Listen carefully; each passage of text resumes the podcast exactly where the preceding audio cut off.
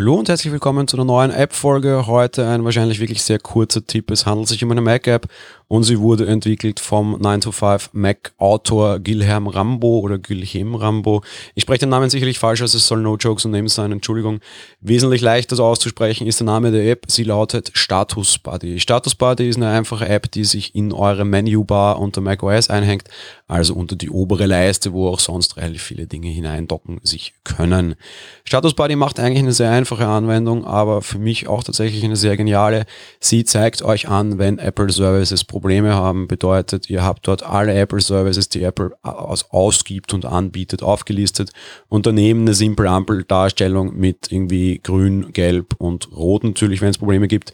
Das Ganze ist nichts anderes als ein Wrapper für die Statusseite, die Apple selbst anbietet, aber ich mache dort tatsächlich sehr oft einen Ausflug hin. Gerade als Entwickler ist man immer wieder mit Apple irgendwie Downtimes und kleinen Issues konfrontiert. Ja, Apple Services sind immer sehr hoch verfügbar, trotz allem.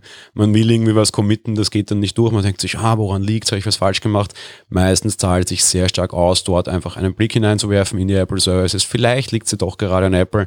Man geht lieber kurz einen Kaffee trinken und schaut dann nochmal, ob es dann wieder weitergeht. Ja, das kann auch für normale Nutzer interessant sein, weil immer wieder mal auch durchaus gerade in den letzten Monaten immer wieder mal das App Store gehangen ist und man dort sehen kann, ob es denn an der eigenen Internetverbindung liegt, an den eigenen Geräten liegt oder eben daran, dass Apple hier ein Problem hat und man ein bisschen zuwartet. Apple ist normalerweise durchaus schnell beim Erreichen oder Wiederherstellen dieser Services.